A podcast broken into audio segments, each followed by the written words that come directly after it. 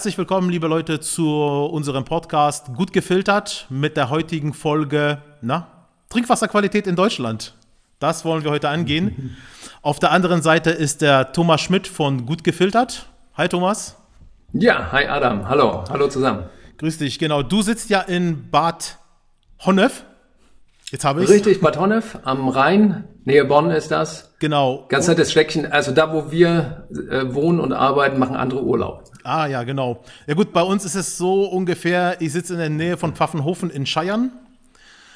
Das ist so circa äh, 10 Kilometer vom Pfaffenhofen, beziehungsweise so 40 Kilometer von München entfernt. Und ich bin hier in der Entwicklung tätig von äh, Wasserfiltersystemen.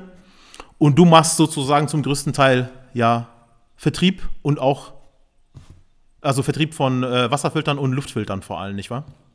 Generell das Thema Filterung haben wir uns vorgenommen. Genau, Luft und genau. Wasser, genau. das sind unsere Themen. Und das machen wir schon ein ganzes Weilchen, also mehrere Jahrzehnte. Seit ja um die Jahrtausendwende sind wir unterwegs, wir beide, ne? Und haben uns ja, äh, vor, vor einigen Jahren getroffen. Und dann äh, gehen wir jetzt viele Wege gemeinsam an, viele, viele Projekte. Und warum machen wir den Podcast eigentlich? Ja, also der Hauptgedanke bei dem Podcast ist ja einfach, die äh, Leute zu informieren, was in Wirklichkeit so los ist, warum man die Medien filtern sollte, also zum Beispiel Luft und halt Wasser filtern sollte, warum das Sinn macht, wann es, äh, wann es nötig ist vor allem und was so auch alles passiert, welche, welche Probleme es mit dem Trinkwasser bzw. mit der Luft gibt, welche Probleme es mit Wasserfiltern gibt allgemein. Und da wollen wir einfach mal ein bisschen aufklären und vor allem Klarheit schaffen, damit es den, äh, den, den, den Kunden einfacher ist, auch die richtige Entscheidung zu treffen. Ich habe im Bekanntenkreis äh, stoße ich immer wieder auf äh, Meinungen, wo sich mir manchmal die Haare sträuben. Deswegen sind noch ein paar Stunden gegangen. ja gut. Ähm, also bei da, mir hält's da, noch, aber sie werden grau. ja. Also da ist äh, was was da an Falschinformationen geistert, äh, ist äh, ja wirklich haarsträubend manchmal. Und wenn man ganz vorsichtig sagt, äh, es ist nicht genau so, wie man es in vielen Hauptmedien sieht, äh, wenn man ein klein wenig an dieser Fassade kratzt und auf ja, Probleme hinweist, dann wird dieses ja bestgeschützte und, und bestkontrollierteste Trinkwasser auf der Welt, was wir hier in Deutschland haben, laut dieser Medien, wird sehr vehement verteidigt. Und generell wollen wir hier im Podcast natürlich nichts schlecht machen. Wir wollen aber auf ein oder andere, naja, Probleme hinweisen und auch manchen Ansatz zur Lösung geben. Richtig, ja. Wobei es ja schon so ist, dass, glaube ich, die Mineralwasserindustrie diesen Begriff äh, bestkontrollierteste Lebensmittel hat ja schon irgendwie äh, dagegen geklagt, nicht wahr? Soweit ich weiß. Ist in einem äh, Gerichtsurteil erwirkt worden. Also es darf nicht mehr bestgefilterte und be oder bestkontrollierte kontrollierte, Lebensmittel. Genau. Das war, glaube ich, dieses genau. Jahr Mai oder sowas, ne? Oder in oder ja April, Mai in der Zeit. Genau. Und das hatte die der Verband der deutschen Mineralbrunnen hatte das erwirkt. Genau. Und wir, wir schreiben unten natürlich die Quellen mit rein, wo wir diese Infos beziehen. Genau. Und wir machen das generell so, dass alles, was wir ähm, sagen zu irgendwelchen Aussagen, die von außen kommen, beziehungsweise wo wir unsere Infos auch herhaben. Das werden wir dann immer mit den Quellen in, den, in der äh, Videobeschreibung oder in der Podcast-Beschreibung dann immer hinterlegen, beziehungsweise auch einblenden in das Video, damit das immer klar ist und damit wir hier auch äh, auf der sicheren Seite sind. Jo. Zum einen die Sachen von heute, dann auch die Sachen aus einer Historie. Wir blicken ja zurück 20, 30 Jahre, wie sich die ja, Trinkwasseruntersuchungen beziehungsweise die Grenzwerte oder auch die Methoden verändert haben. Genau, und auch die Anpassungen der Trinkwasserverordnung, äh, die dazukommen, nicht wahr? Die äh, Faustformel für das Trinken, beziehungsweise wie viel ja getrunken werden sollte, liegt so bei circa 30 bis 40 Milliliter pro Körpergewicht, beziehungsweise man kann das auch auf die Kalorien herunterbrechen. Das heißt, wenn jetzt jemand 2500 Kalorien zu sich nimmt, dann sind das circa zweieinhalb Liter Wasser pro Tag gerechnet. Und was man dabei beachten sollte, dass Kaffee zum Beispiel oder Bier, auch wenn es gut schmeckt, hier äh, nicht gilt, weil Kaffee entwässert und Bier entwässert natürlich auch. Somit müsste man die Rechnung dann wieder aktualisieren und den Kaloriegehalt vom Kaffee bzw. von dem Bier auch mitberechnen. Also wie gesagt, in der, äh, die Faustregel ist zwischen 30 ähm, und 40 Milliliter pro Kilogramm Körpergewicht. Und wir sind ja Wasserwesen, das steht überall, 70 bis 80 Prozent, je nach Körperregion, je nach Organ äh, bestehen wir aus Wasser. Da kommt es natürlich darauf an, dass es reinstes Wasser ist und das äh, Ernährungsinstitut hat ja auch äh, Statistiken äh, angelegt, wie viel Nahrung wir zu, ne-, zu uns nehmen, aber auch wie, wie, viel Wasser. Und da ist es deutlich mehr, dass das, das Wasser entscheidend ist, was wir zu uns nehmen. Und da müsste man eigentlich sagen, nicht du bist, was du isst, diesen Spruch kennt inzwischen jeder, sondern du bist, was du trinkst. Und da sollten wir natürlich drauf achten, eben dieses, naja, manche Verunreinigungen, Unreinheiten aus dem Wasser zu entfernen. Äh, denn wir reden immer noch um ein Prozent Trinkwasser, was wir hier auf der Welt haben. Alles andere ist Salzwasser und für uns erstmal so nicht verwertbar für den Körper. Und in diesem ein Prozent sind auch alle Gletscher, Eisberge und so weiter mitgezählt.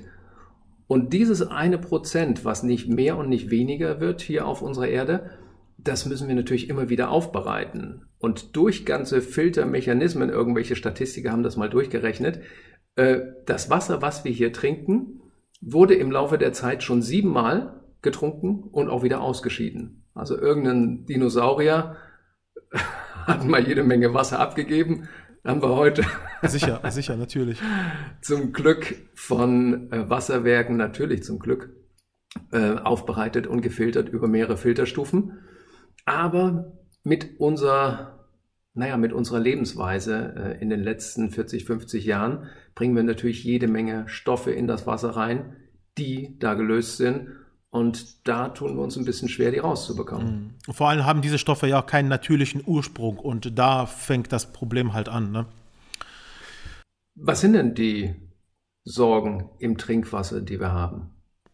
Also derzeit, also zumindest wenn wir jetzt mal äh, März, April, Mai äh, betrachten, dieses Jahr, also wir sind jetzt hier im Jahr 21, 2021, sind die ersten Meldungen, die man zum größten Teil jetzt sieht, wieder Herbizide, Pestizide durch den Ackerbau, also das, was im Grundwasser direkt gelangt und die meisten Meldungen, die ich jetzt auch hier als Tabelle habe, äh, kommen halt mit E. coli, Bakterien. Das sind die aktuellen äh, Probleme.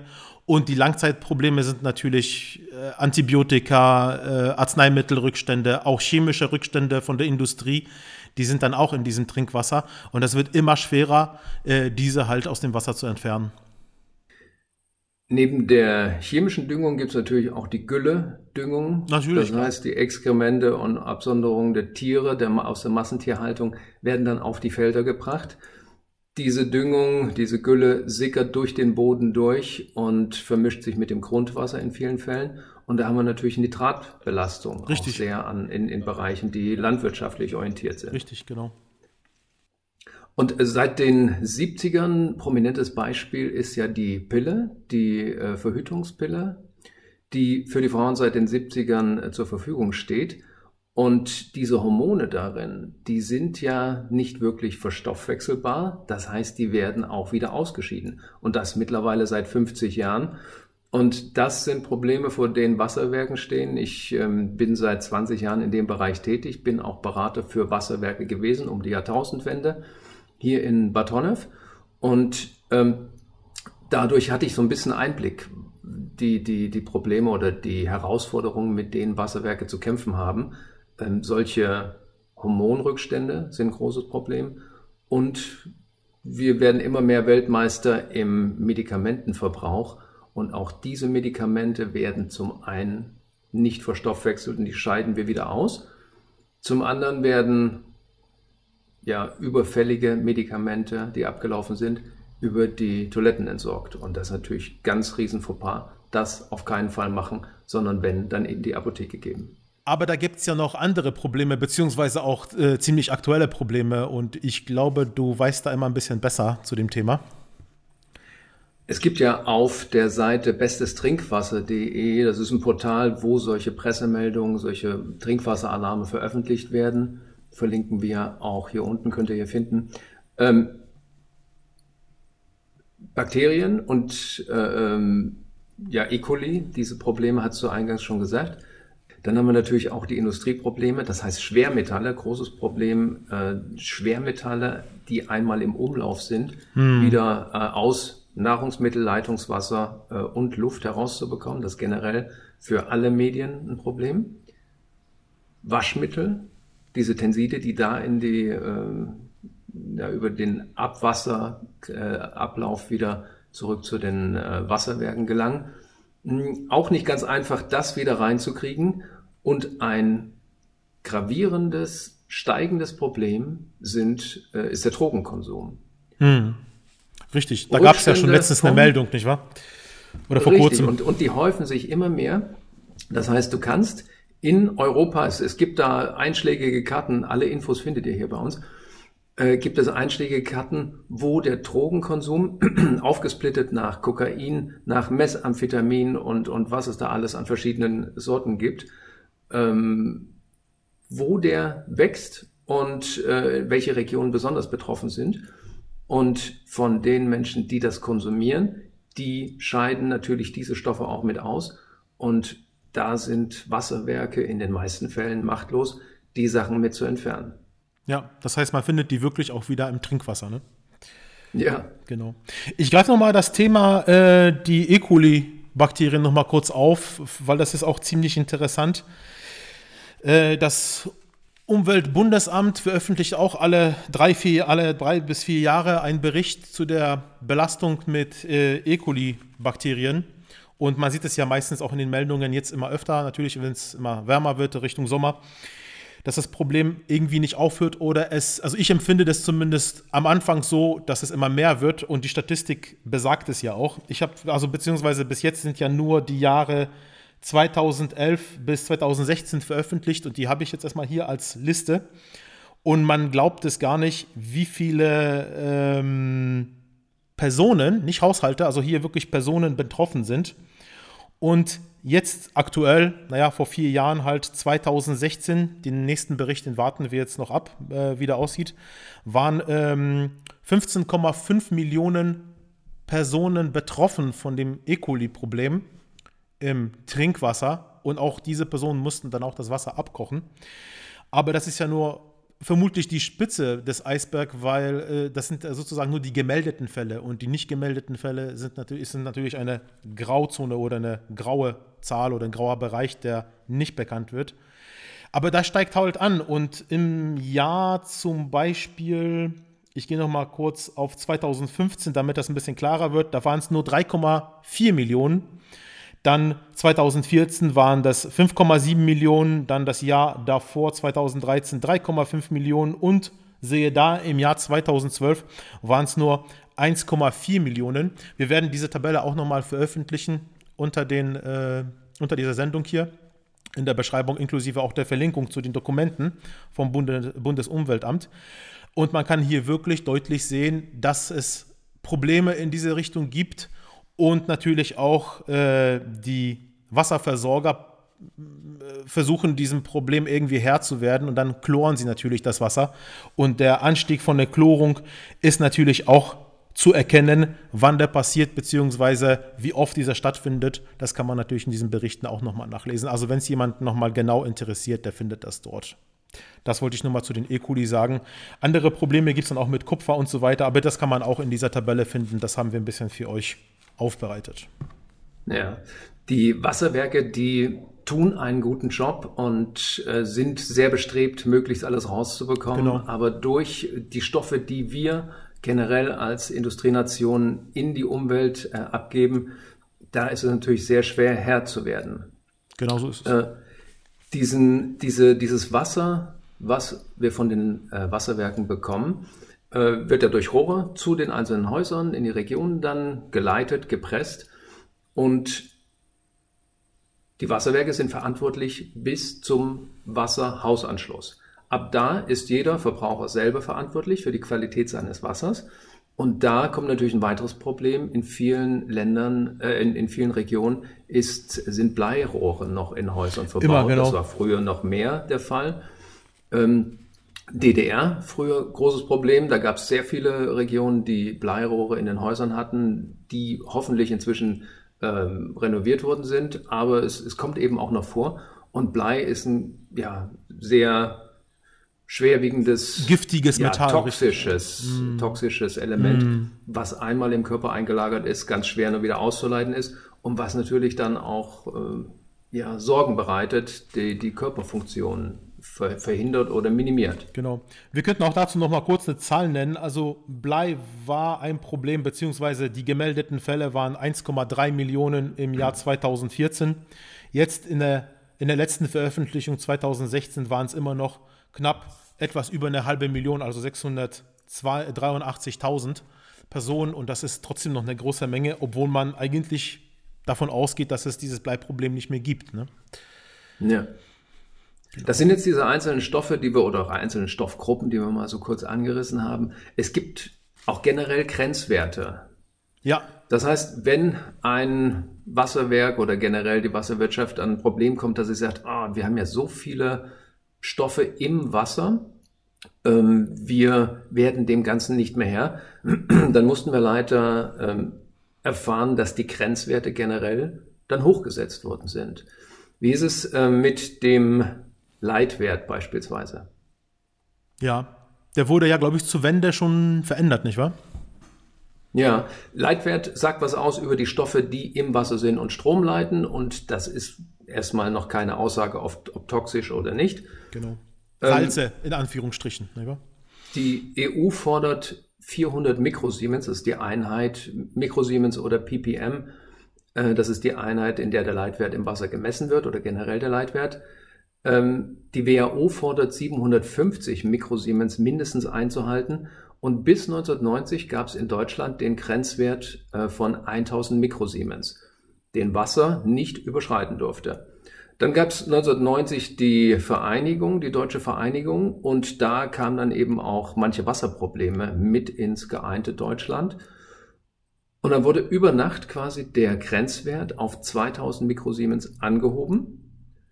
Ab 2001 dann eine weitere Anhebung auf 2500 Mikrosiemens und inzwischen seit 2010 haben wir 2790 Mikrosiemens. Also es dürfen immer mehr Stoffe im Wasser gelöst sein, die elektrisch leitend sind in dem Fall.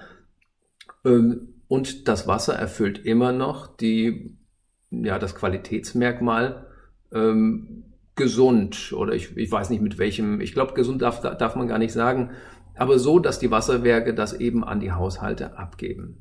Ob gesund oder nicht, muss jeder für sich selber feststellen. Richtig. Die Aktualisierungen werden ja auch immer öfter von der Trinkwasserverordnung. Also die, die ich führe, ähm, äh, jetzt auch für mich hier, die fangen ja, also ich fange an ab 2001, die zu dokumentieren und sehe immer, die nächste Aktualisierung war 2011, dann 2012, dann kleine Pause 2015, dann ging 16, 17 war gar keine. 18, 19, also das geht jetzt wirklich Schlag auf Schlag, wird die immer aktualisiert und die Werte werden angepasst, beziehungsweise auch die Grenzwerte oder auch Richtwerte. Und ähm, ja, also man merkt schon, dass hier langsam äh, gehandelt wird, beziehungsweise es wird halt probiert, sich dessen mit dem Problem irgendwie anzupassen, dem Problem anzupassen. Wer weiß, wie weit das geht, beziehungsweise was jetzt auf uns in der nächsten Zeit zukommt. Weil einfacher wird es nicht. Nee, ganz gewiss nicht. Gerade mit dem steigenden Medikamentenkonsum und, wie wir vorhin gehört haben, Drogenkonsum. Genau. Ähm, aber das sind ja nur kleine Bereiche. Ähm, Stoffe, die im Wasser gelöst sind. Ein Chemiker würde sagen, wir finden hier bis zu 1000 Stoffe. Von der Trinkwasserverordnung werden 40 bis 50 Stoffe erfasst und nur die werden untersucht und wenn die über einen bestimmten Grenzwert steigen, wird eben Alarm ausgegeben und äh, Maßnahmen werden getroffen. Viele, viele andere Stoffe, die enthalten sind, werden gar nicht geprüft. Und was nicht geprüft wird, kann natürlich auch nicht gefunden werden. Und das Problem ist auch, dass viele chemischen Rückstände im Wasser dann neue Verbindungen eingehen und wir so einen Cocktail erhalten, der nicht geprüft wird und der dem Menschen oder deren Auswirkungen auf den Menschen äußerst fragwürdig sind. Ja, so ist es. Hinzu kommt auch, dass dadurch auch Bakterien zum Beispiel Resistenzen aufbauen und ähm, durch Antibiotika zum Beispiel. Und dann gibt es ja auch weitere Probleme, die dann auch auf uns zukommen. Das heißt, äh, der Mensch reagiert zum Beispiel nicht mehr auf das Antibiotika. Und dann haben auch die Ärzte damit Probleme, Krankheiten zu heilen. Was ja die logische ja. Schlussfolgerung ist. Davon gibt es ja. ja auch genug Berichte im Internet. Da kann man auch sehr einfach recherchieren. Das heißt, das Ganze bringt uns zu der Schlussfolgerung, es ist sinnvoll, das Leitungswasser hier auch in Deutschland zu filtern. Richtig. Und generell ist es ja so, dass wir mit dieser Folge jetzt nicht Schluss machen, falls das schon jemand gedacht hat, sondern wir werden uns diesem Thema ja immer wieder annehmen und wenn es neue Erkenntnisse gibt in diesem Bereich, informieren wir euch und wir gehen dann auch natürlich auf die einzelnen Techniken drauf ein, wie das Wasser gefiltert wird, welche Techniken die besten sind und so weiter. Auch in dem Bereich der Luftfiltration. Ja, beziehungsweise eine einfache Variante wäre ja auch Wasser zu kaufen. Im Supermarkt ähm, gibt es genug Wasser in Plastikflaschen, Glasflaschen, wie auch immer, abgefüllt. Ähm, dazu machen wir auch separat einen eigenen, eine eigene Folge, ähm, denn es ist ja ein steigender ähm, ja, Industriebereich, die mhm. Mineralwasserwirtschaft, äh, beziehungsweise hat auch den Peak bereits erlebt vor einigen Jahren. Aber nach wie vor sagen viele, wenn das Wasser zu Hause eben nicht gut ist, was aus, dem, aus der Leitung kommt, dann kaufe ich Wasser. Richtig, genau so ist es. Aber da gehen wir extra. Da gehen wir in der nächsten Folge drauf ein. Gut, Adam, äh, dann wäre das die Intro-Folge. Ich weiß nicht, hast du für die aktuelle Situation hier in Deutschland, hast du noch was für unsere Zuhörer oder verweisen wir direkt auf die nächste Folge? Ja, ich glaube, ich würde sagen, also zum erstmal zu der Trinkwassersituation in Deutschland haben wir erstmal das grobe, das Gröbste erzählt. Äh, wie gesagt, wenn es da irgendwelche neuen Sachen gibt, werden wir die einfach mal in die Sendungen oder beziehungsweise in die Folgen mit einbauen, sodass ihr immer auf dem aktuellen Stand seid in dieser Richtung. Und ich würde sagen, dass wir uns in der nächsten Folge wiedersehen. Da behandeln wir dann das Thema Mineralwasser wie es dort ausschaut, was da gerade los ist. Und ich glaube, es sind genug Informationen schon in dieser Folge gewesen. Nicht, dass wir äh, unsere Zuhörer ein bisschen überfordern dann. Ist, ist genauso. Lass mich vielleicht einen, äh, einen Satz der Dankbarkeit noch äußern. Genau. Also uns geht es hier darum, äh, manches noch zu verbessern. Generell sind wir sehr dankbar, dass in Deutschland, dass wir das Glück haben, in Deutschland zu leben, wo Wasser eben auch sehr streng geprüft wird und den Haushalten zur Verfügung steht. Vielen, vielen anderen Menschen in anderen Regionen, äh, bei denen ist das nicht der Fall. Geht's nicht so, ja. Also, also wir haben bereits ein Riesenglück, für das wir sehr dankbar sind. Auf zwei, drei Sachen, die nicht ganz passen, wollen wir Acht geben und da haben wir eben Möglichkeiten, wie man das machen kann. Richtig, genau so ist es. Gut. Thomas, in Dann diesem danke Sinne. Dir und wir hören uns in der nächsten Folge. Bis zur nächsten Folge. Danke fürs Zuhören, Zuschauen. Wieder, wiedersehen.